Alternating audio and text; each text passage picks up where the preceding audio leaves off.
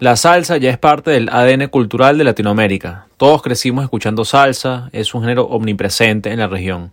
No solo es musicalmente complejo, también tiene una historia fascinante que nos enseña sobre la tradición musical cubana y nos acerca a la realidad social de la que surgió en los 60 y 70. Las últimas semanas he estado sumergido en el género y te garantizo que vale la pena lanzarse de cabeza y pasar un rato navegando esa historia tan fascinante. Para explorar los orígenes y las características de esta música, conversé con César Miguel Rondón, el autor del legendario Libro de la Salsa.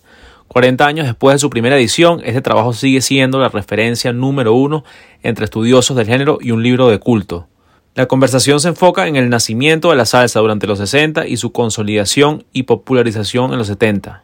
Hablamos sobre los géneros de los que surge la salsa, la razón por la que surgió en Nueva York y no en otro lugar, el desarrollo de la industria salsera, la importancia de artistas como Eddie Palmieri y Willy Colón, el boom de los 70, la transformación del género hasta la actualidad y muchas cosas más. Aquí les dejo la conversación, espero que la disfruten tanto como yo.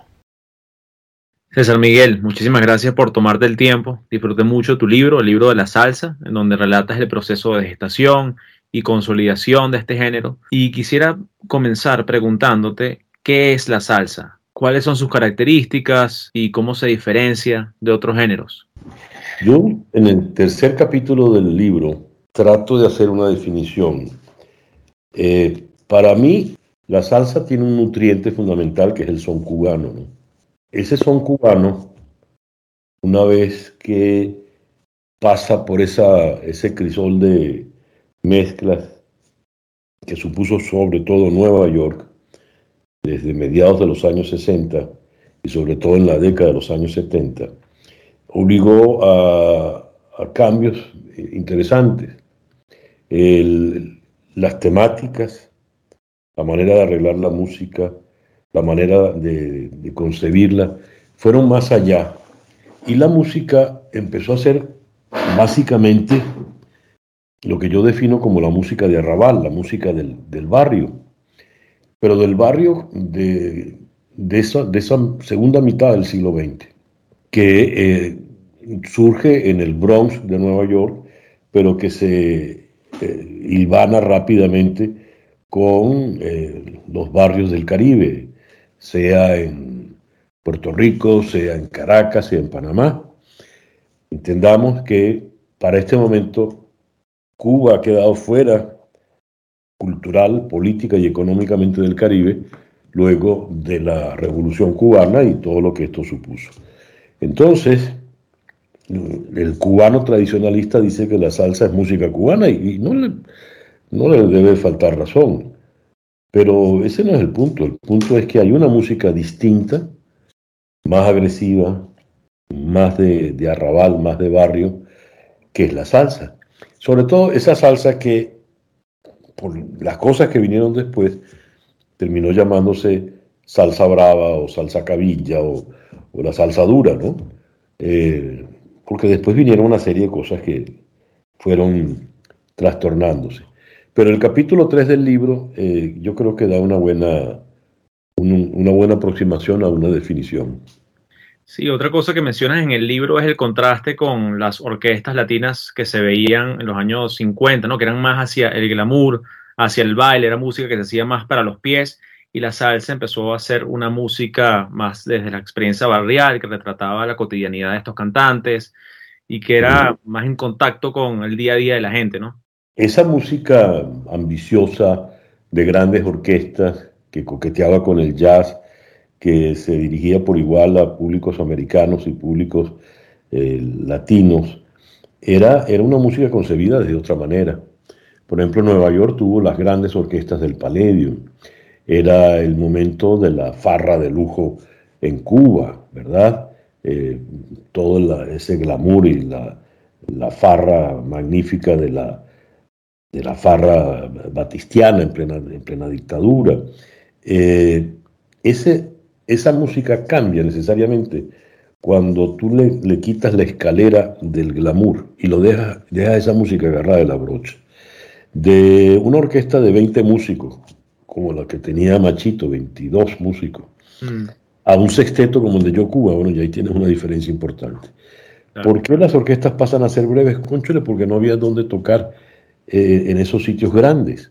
Y eh, en Nueva York, que es el que empieza a marcar la, égida, el, punto referencial importante, en Nueva York, bueno, ya no estaba el Palladium, ya no estaban esos grandes sitios y entonces empiezan a tocar en locales mucho más pequeños, más de, más de arrabal y sextetos, octetos, nonetos pasan a ser los formatos ideales.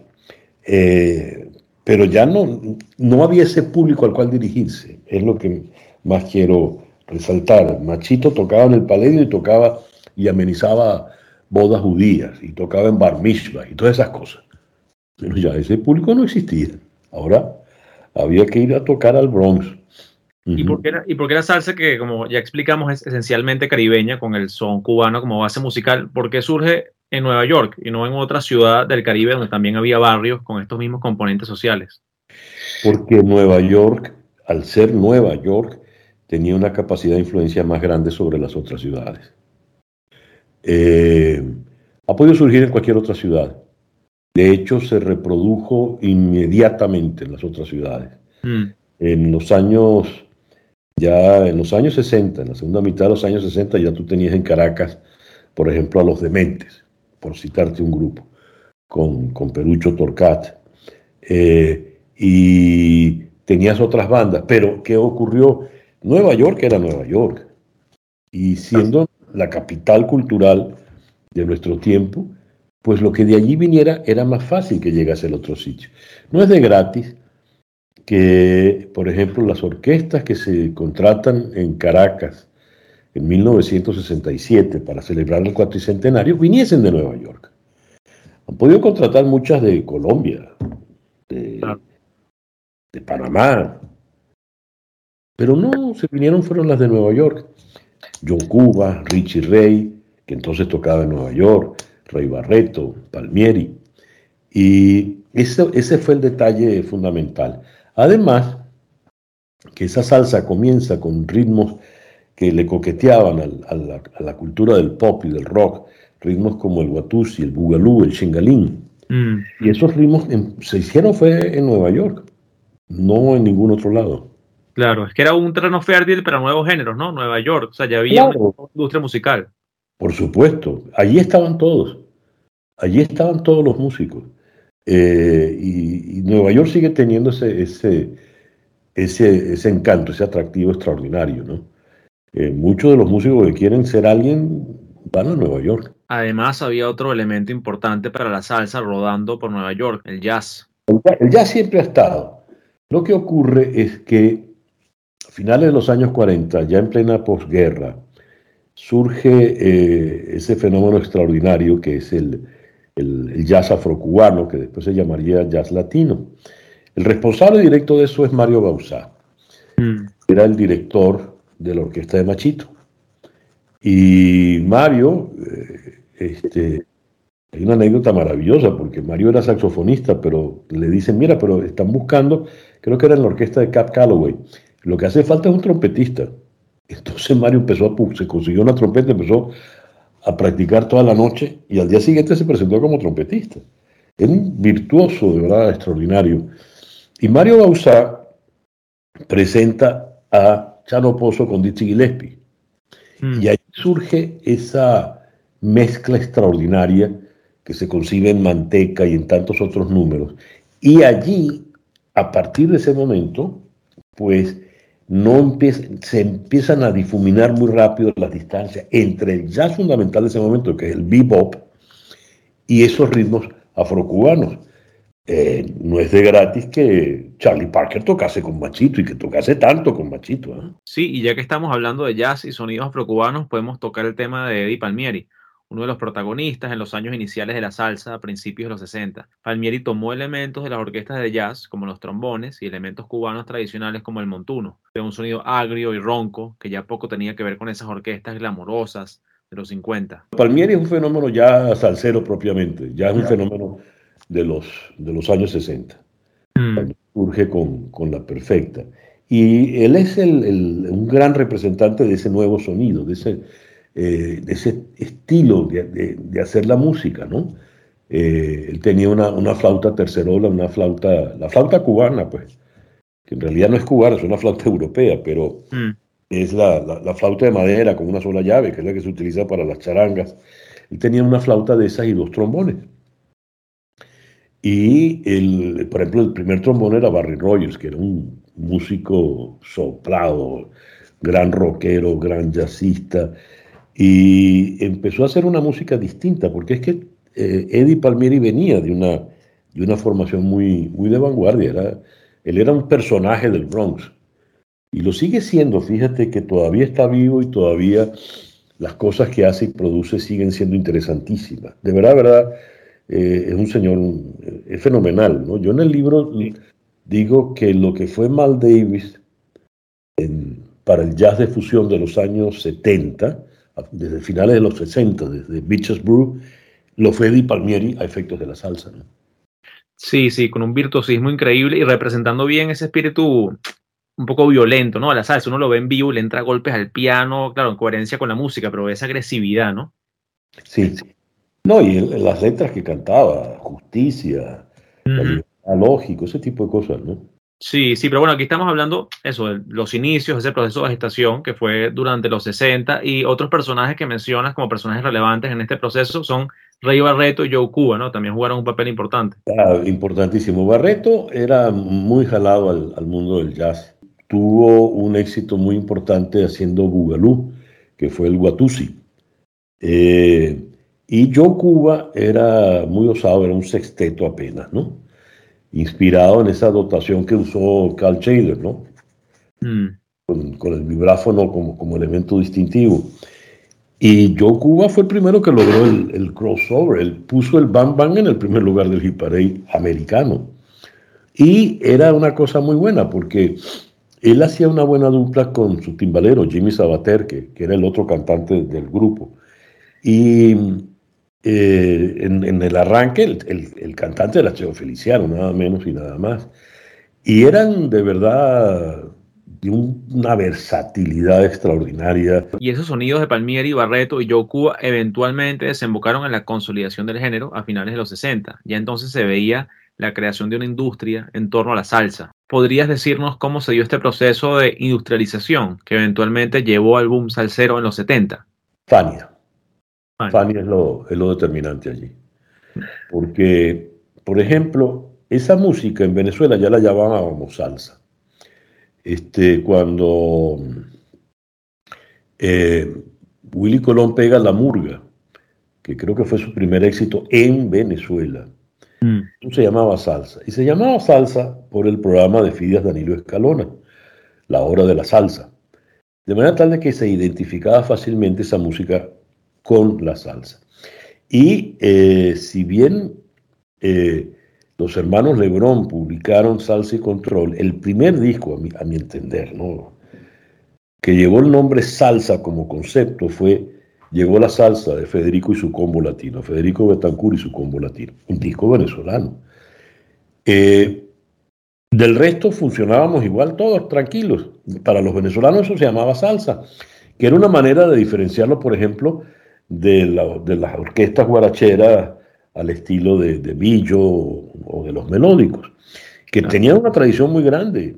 Eh, hubo orquestas guaracheras muy de vanguardia, Alfonso Larraín, eh, Aldemaro Romero llegó a tener su orquesta y fue a tocar a Cuba también, pero nosotros lo llamábamos salsa. Y es el eh, Fania la que termina desde Nueva York y de nuevo vuelve ese rol fundamental de, de, égida, de, patrón conductor Nueva York con el término eh, salsa. Y empieza a hablarse de salsa. Y es en 1974 cuando Larry Harlow logra el primer disco, un disco que se llama Salsa, y fue eh, de los discos más exitosos de su carrera. Yo creo que fue el disco más exitoso, donde debutó Junior González. No, miento, Junior había debutado en el disco anterior, que fue una versión salsera de, la ópera Tommy de Who. Ellos lo llamaron Omi. Eh, pero ya a partir de allí, la Fania se apodera del nombre del término salsa. Y la Fania es la que hace que entonces eso se llame salsa ya para todos. Pero los venezolanos puntualmente llamamos eso salsa de mucho antes. Y ya mucho antes de ese álbum de Harlow en el 74, Fania venía sacando discos puramente de salseros. Colón y La Voz se juntaron a partir de 67 y grabaron álbumes como El Malo, The Hustler y Lo Mato, todos álbumes clásicos que por sus características urbanas ya no podían confundirse con el son cubano tradicional. Es que Willy Colón es salsa por donde lo quieras ver. Claro. Y Héctor Lavoe es el sonero salsero eh, por excelencia. Mm. Eh, es, un es un sonero que eh, tiene una manera de atacar la música, de decir la música, de, inspirar y de soñar, que no tiene, no le debe nada a nadie que estuviese antes. Y es con un carisma, ¿no? Y una viveza increíble, una malicia. Eh, sí, porque es el, sonido malandro. El sonido malandro, malandro, malandro, ¿no? Fíjate, ellos en, el asalto navideño ponen, eh, llegó la banda, ¿no? Mm el tema se llamaba La Banda. Y allí el coro dice, llegó la banda tocando salsa para que entre en la bachata. Decía ese coro de 1972, creo. Probablemente el más memorable de los álbumes del dúo La Colón es Lo Mato. Tiene temas como Calle Luna, Calle Sol y El Día de mi Suerte, dos canciones que retratan aspectos cotidianos diferentes de la vida en sus barrios. La hostilidad, por un lado, como la vemos en Calle Luna, Calle Sol, y por otro lado, la esperanza de que las cosas eventualmente mejorarán como se ve en el día de mi suerte. Eso ya el año 74, que ese, ese, no, ese disco es del 73, ese disco es fundamental, ese es el disco, eh, ellos hicieron antes el juicio, pero el del, luego el Lo Mato es, es total, Calle Luna, Calle Sol, el día de mi suerte. Eh, Espectacular. Eh, este, Señora Lola, en fin. Ya cosa nuestra me parece que había sido también una cosa brillante, con Cheche Colé, Sí, conozco. Sí, este, bueno, te conozco Bacalao, que venga disfrazado, y La Gran Fuga, que fue el previo, ¿no? Y él, ahí en La Gran Fuga tienen una maravilla de, de Curé Alonso que es Barrunto. Y, mm, pero es que Willy de verdad fue él, la primera orquesta propiamente salsera, fue, fue Willy Colón. Y ya aquí hablando de Willy Colón y la voz, nos adentramos poco a poco al boom, ¿no? A principios de los 70, diría yo. Eh, fíjate, en el año 71 se da para mí el pistoletazo. Es mm. cuando se presenta en el Chita el concierto de Fania All Stars. Eh, Fania All Stars se había presentado antes, pero era muy en el espíritu de descarga que estilaban los sellos disqueros, eh, Cesta All Stars, Tico Stars, Alegre All Stars. Y, pero cuando se va a presentar allí en el Chita, conciben esto como un concierto propiamente para presentar a sus cantantes mm. y presentar a, sus orquestas, a, las orquestas que tenían. Fue concebida muy bien. Y hubo un elemento extraordinario que es que Leon Gast, un cineasta judío de mucho éxito que años después ganaría el, el Oscar con un documental maravilloso, When We Were Kings, sobre la pelea de Foreman y, y, Ali en, en África. Eh, Leon Gast va y graba el concierto.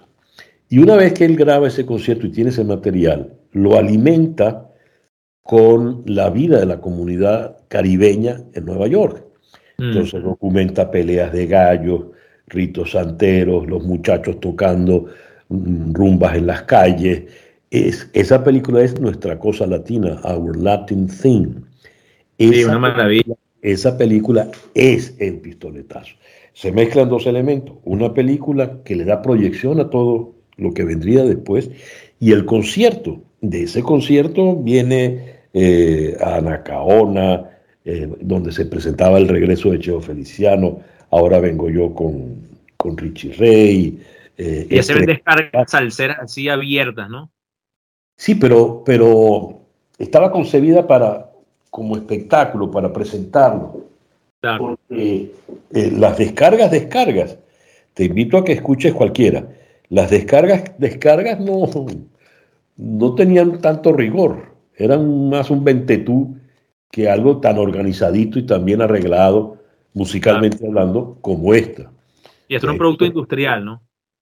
De hecho, se fueron con sus mejores pintas, pues, esa noche al, Chita, ¿no? La mente maestra de todo eso fue Johnny Pacheco, me imagino. Eh, Johnny Pacheco en lo musical, sí, sin duda. Y eh, Pacheco logró convencer a, Masucci, pues que era un, judío, un abogado judío, que le gustaba mucho esta música y tenía el dinero. Y bueno, eh, Pacheco lo convenció. Y Pacheco es el cerebro real detrás de esto. Mm. No en balde es el director de Estrellas de Fania, pero es que él fue el, verdadero productor ejecutivo, el, verdadero cerebro de todos esos discos de, ese momento, ¿no? lo que produjo Harlow, lo que produjo Barreto, eh, ahí estaba lo que produjo Willy Colón, por supuesto. Eh, de hecho, Willy Colón es el que, decir, Barret, eh, Pacheco es el que decide, Willy Colón canta aquí y este señor Héctor Lavoe el que te va a acompañar, y en fin. Claro, después, Tú en el libro mencionas que él eventualmente empieza a empaquetar un poco la salsa, ¿no? Porque se vieron diferentes variantes, vertientes salseras durante el boom. Quizás puedes hablarnos un poco de eso. ¿Cuáles fueron esas vertientes salseras, incluyendo esa vertiente de Pacheco ya un poco industrial? Iba por un lado eh, Willy Colón y con Willy todos esos grupos del barrio, ¿no? Eh, la eh, ¿cómo se llamaba? La, la de Ernie Agosto, la, conspiración, este, eh, tanto, había mucho, mucho, mucho grupo en esa onda. Lo que pasa es que Pacheco, es, y eso lo venía cultivando Pacheco desde mucho antes, Pacheco tocaba el son de la Sonora Matancera. Mm.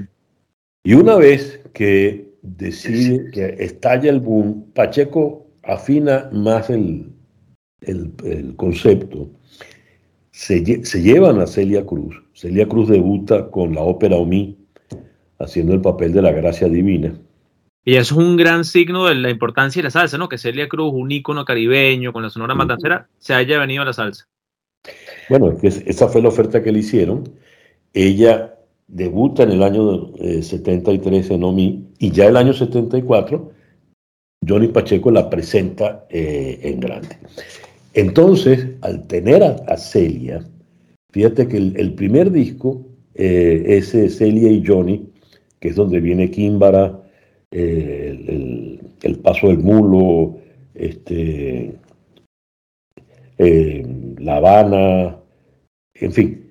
Ese disco es un disco original. Luego, cuando vuelve a grabar con Celia, empieza entonces Pacheco a recuperar los temas de la Sonora Matancera. Y entonces graban la sopa en botella, eh, empiezan a grabar todo el viejo repertorio. Y es lo que yo llamo la matancerización de la salsa. Mm. fue un invento de Pacheco. Es decir, Pacheco dejó, de, él dijo, no, los demás que inventen. Y yo me quedo haciendo el repertorio de la matancera. Después por lo seguro, ¿no? Por lo conocido, pues. Sí, además que le fue muy bien, ¿no? Entonces, fíjate tú que a partir de ahí hizo todos esos, esos temas.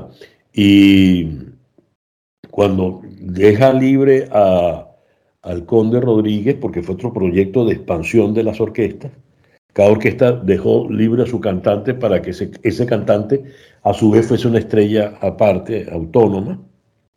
Así se separa Ismael Miranda de Harlow, etc. Eh, entonces, él se busca a, Casanova, pero, antes grabó todo, todo era en función de Celia Cruz. Y de hecho es solo Celia. Ellos silenciaron a La Lupe, le hicieron un disco a La Lupe y punto.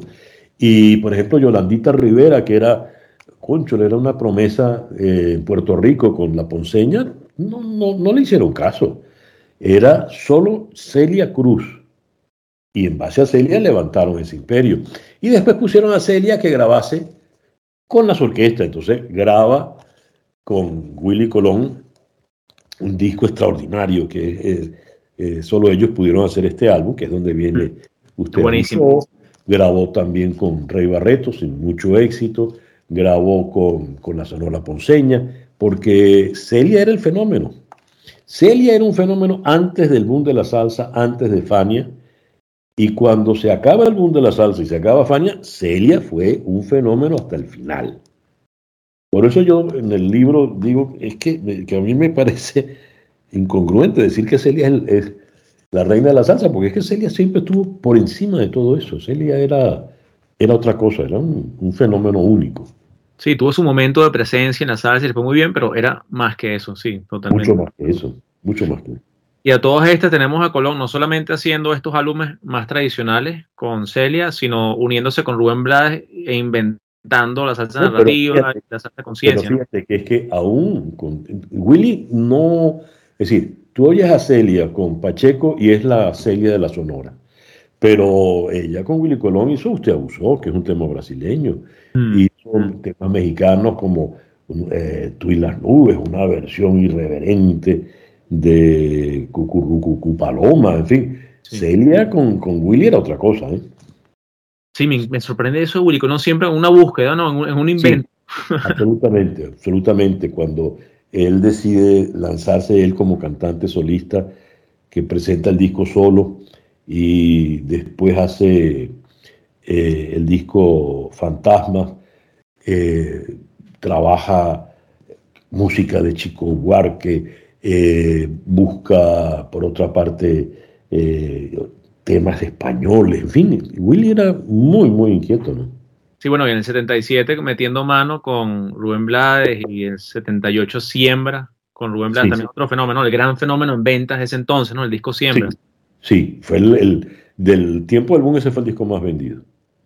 Sí, haciendo salsa narrativa, salsa de conciencia, otros tipos de contenido. Eh, era, era el sello de Rubén, ¿no? Rubén era un, personaje, era intelectual, por ejemplo, eh, tenía título universitario, mm. eh, tenía conciencia política, era un tipo culto, leía, conocía de música, conocía de tantas cosas, y empieza a hacer esta especie de, canto en crónica, ¿no?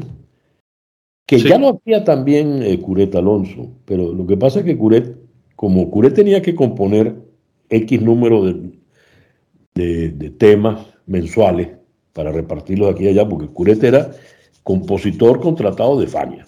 Una máquina de composición, ¿no? Curet, increíble. Entonces él sabía qué, quería este, qué quería el otro, y entonces le componía uno así, otro así. Pero Rubén es el que marca pues ese, ese estilo, ¿no? Desde, desde las primeras, es decir, este, por ejemplo, el, el personaje Cipriano Armenteros, que no la grabó él, sino Ismael Miranda originalmente, los dos temas, eh, Cipriano y vuelve Cipriano, eh, ya te estaba hablando desde otra perspectiva, desde otra cosa, ¿no? Mm. Y eh, Siembra es, una, es un disco culminación, Siembra es de verdad el, el, arrase, y el arrase, entre otras, por supuesto, por Pedro Navaja. Claro, claro, claro. Sí, no, que tiene unas joyas, ¿no? Tiene Buscando Guayaba, tiene Plástico, tiene ahí unas obras maestras Increíble. Y e, irónicamente, siembra sea en paralelo al fin del boom salsero, ¿correcto? A finales de los 70. Sí, en el, en el 80, 81 ya eh, Fania empieza a hacer aguas.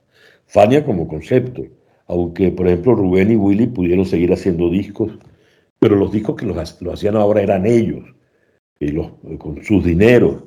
Eh, pero las orquestas que dependían de Fania se desinflan en la medida en que Fania se desinfla.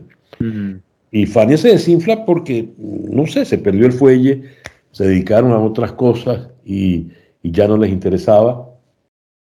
La migración dominicana en, Nueva York empezó a dominar, el merengue empieza a ser entonces el ritmo que invade y, una, y por un lado se impone el merengue, sobre todo el merengue de ese tiempo, y por otro lado se acaba ese, esa fiereza, esa, ese vigor que tenía, que tuvo ese, ese boom de la salsa. ¿Y cómo dirías que se ha transformado la salsa desde ese entonces, desde el final del boom hasta la actualidad?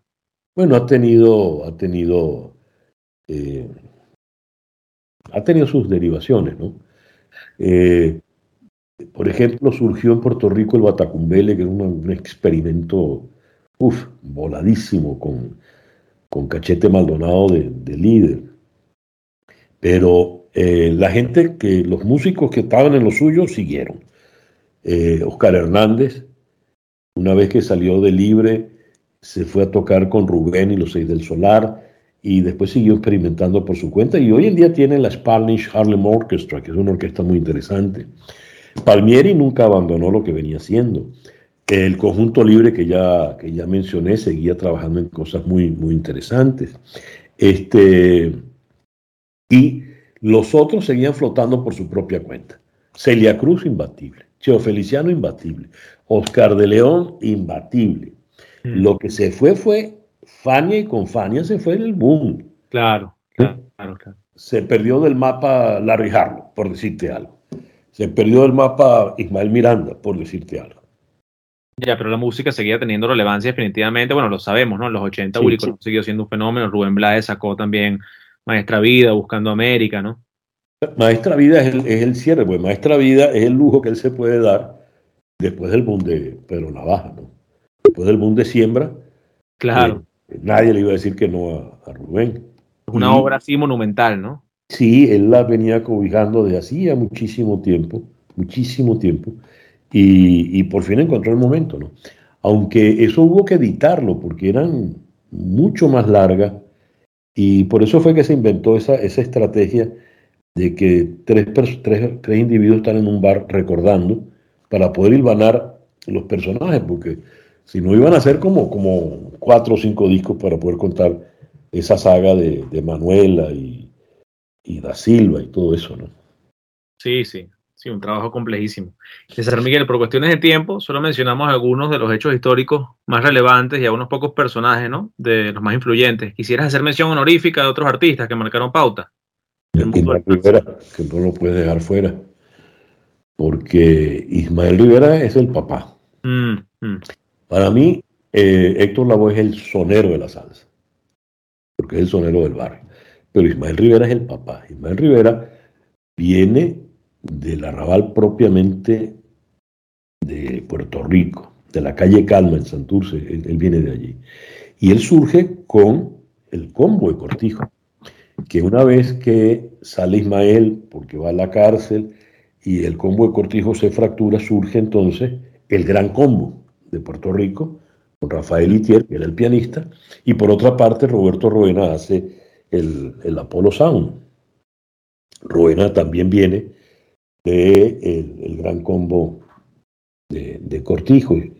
Maelo es el, sonero que supo cantar de lleno el, el, alma, el espíritu de la gente, ¿verdad? Él tenía una capacidad única para poner las cosas donde debían estar. Eh, por sus desórdenes, por su manera un poco eh, irreverente de llevar la vida, siento que él perdió la voz bastante temprano. Pero, por ejemplo, aunque esté cantado a media voz, eh, un disco como de todas maneras rosas es, es, fundamental, es hermosísimo. O el que vino después, ¿no? Donde viene Las caras lindas. Ambos temas es, ojo, de Cureta Alonso, que eso no, no hay que pasarlo por alto. Pero Maelo fue de verdad fundamental. Tú no puedes dejar a, a Ismael por, de, por fuera en ningún momento. ¿Y podrías decir cuál es tu orquesta favorita? ¿Tienes una? Eh, mira, de ese tiempo a mí me gustó mucho Libre desde un primer momento, ¿no? Porque Libre era la combinación, lo mejor de Palmieri, de allí venían varios de ellos, lo mejor de eh, el swing de Nueva York, era una orquesta eh, libre, estaba concebida como una orquesta de baile, y, y sin embargo eh, le daban, pero durísimo, además ahí estaba, los líderes eran dos fundamentales, el, el gran Manio Kendo, para mí el mejor timbalero, mm. y una vez le dije, el mejor timbalero que ha nacido fuera de Cuba, y él me dijo, no, no, el mejor timbalero nacido, que nació fuera de Cuba es Tito Puente, este, y tenía razón, pero para mí el estilo ese del timbal pesado que juega más a, a, a hacer melodía que a hacer eh, percusión propiamente. Sí, tiene un característico. Sí, y Andy González, el, el, bajista, el hermano de Jerry, Andy fue fundamental, Andy fue el bajista de la época de oro de Rey Barreto, eh, estuvo tocando con una gran cantidad de gente y ellos son los que conciben libre. Libre es la base del grupo folclórico experimental neoyorquino. Sí, un grupo rarísimo, interesantísimo. Sí, solo lograron hacer dos discos porque los egos no dieron para más. Mm. Eso fue un invento de René López. Y solo pudieron hacer dos discos extraordinarios los dos. Lástima que los egos pues fueran demasiado. ¿no? César Miguel, ¿y un cantante de salsa favorito? ¿Tienes uno? Bueno, te dije Ismael. Ismael, sí. Sí, sí, sí. Ismael Rivera. Este, Héctor Lavoe, por supuesto. Eh, y Cheo. ¿Cómo, cómo, cómo dejar por fuera al gran Cheo? Sí, que es uno de los grandes ejemplos, ¿no? Blades siempre lo dice, que ese era como su gran, su gran ejemplo a nivel musical. y... De hecho, cuando, cuando Rubén comienza, eh, lo primero que Rubén graba en serio, aparte del disco ese que hizo con Pete Rodríguez, pero lo primero que le hace en serio es el disco eh, de Barreto, el del 76, el disco ese de las congas rojas, ¿no? Y ahí Rubén imita a Cheo, trata de cantar en un tono un poco más bajo, la voz un poco más redonda, pero si tú lo oyes, yo recuerdo la primera vez que yo oí eso y dije, uy, ese es Cheo Feliciano. Y, muy parecido, sí. Si tú lo oyes con cuidado, eh, vale más un guaguancó, por ejemplo, de Cureta Alonso, este te darás cuenta. Él, imitó a, Cheo en, sus principios.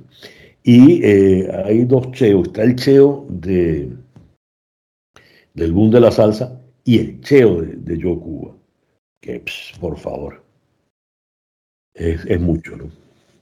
Sí, es una maravilla. Yo lo recuerdo, bueno, por ese éxito que tuvo, ¿no? El ratón, que fue ese primer éxito que caló las clases medias y altas del Caribe. Claro, porque, el, fíjate, el, ratón él lo grabó con Yo Cuba. Y este, cuando se graba ese concierto en, en, Puerto Rico, aunque se vendía como que eso fue grabado en el Yankee Stadium, no, no, el concierto del Yankee Stadium Fania solo tocó un tema porque la gente se montó en el escenario. Era eso, eh, aprovecharon que se estaba remodelando Yankee Stadium y pudieron hacer el concierto allí. Pero la condición era que no podían entrar al terreno. Mm. Entonces tocó Mongo Santa María, tocó eh, El Gran Combo, no recuerdo qué, qué, otros teloneros estuvieron. Creo que Manu Dibango. Pero cuando vino Fania, ya la acabó, la gente se tiró y, se acabó. Entonces, lo que se presenta, allá hay una trampa de Fania, evidentemente, porque lo que se presenta como grabado en Yankee Stadium en realidad fue grabado en el Coliseo Roberto Clemente. De hecho, lo dice Héctor Lavoe en una, en una de sus inspiraciones, en uno de sus soneos, creo que en Mi Gente. Bueno, allí eh, ellos hacen esta versión del ratón y la idea era que estuviese Santana pero mm. Santana cobró mucho o no fue, y entonces llevaron al hermano, a Jorge Santana, a quien llamaban el malo, por alguna razón. Y entonces eh, se hace esta versión larga, irreverente eh, y muy sabrosa. Sí, con un solo de guitarra larguísimo, ¿no? Y es lo que revienta, exacto. Yo recuerdo, los, yo lo comento en el libro, los, los de Radio Capital, por ejemplo, que era la emisora fundamental eh, juvenil en, Caracas, quedaron locos. Plácido Garrido, Iván Locher, todos estaban locos con, con el ratón.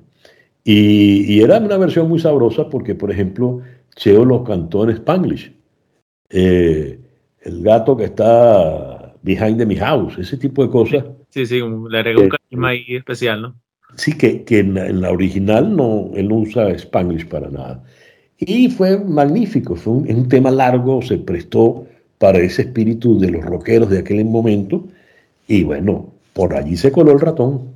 Bueno, César Miguel, con esto podemos cerrar. De verdad que muchísimas gracias por tu no, tiempo. a ti, Ernesto, a ti. ¿Quisieras alguna otra cosa? No, no. Eh, te agradezco mucho pues el, el detalle. Y va a salir una edición nueva en francés. Uy, felicitaciones, maravilla. Sí, sí, sí. Va a salir una edición en francés que el, que la ha estado traduciendo es muy cuidadoso. cada, vez que puede me, llama a consultarme. Muy distinto a la traducción que se hizo en inglés, que es una, traducción bastante errada, ¿no? O tiene muchos errores. Pero viene en francés, así que si hablas francés, pues ya, lo, ya la tendrás por allí. Ahí tengo tu libro en la casa guardado para consultas y referencias en el futuro. De verdad que es una joya. Muchas gracias, muchas gracias. Un abrazo, sí. Hasta la próxima. Gracias a ti, Ernesto. Fuerte abrazo.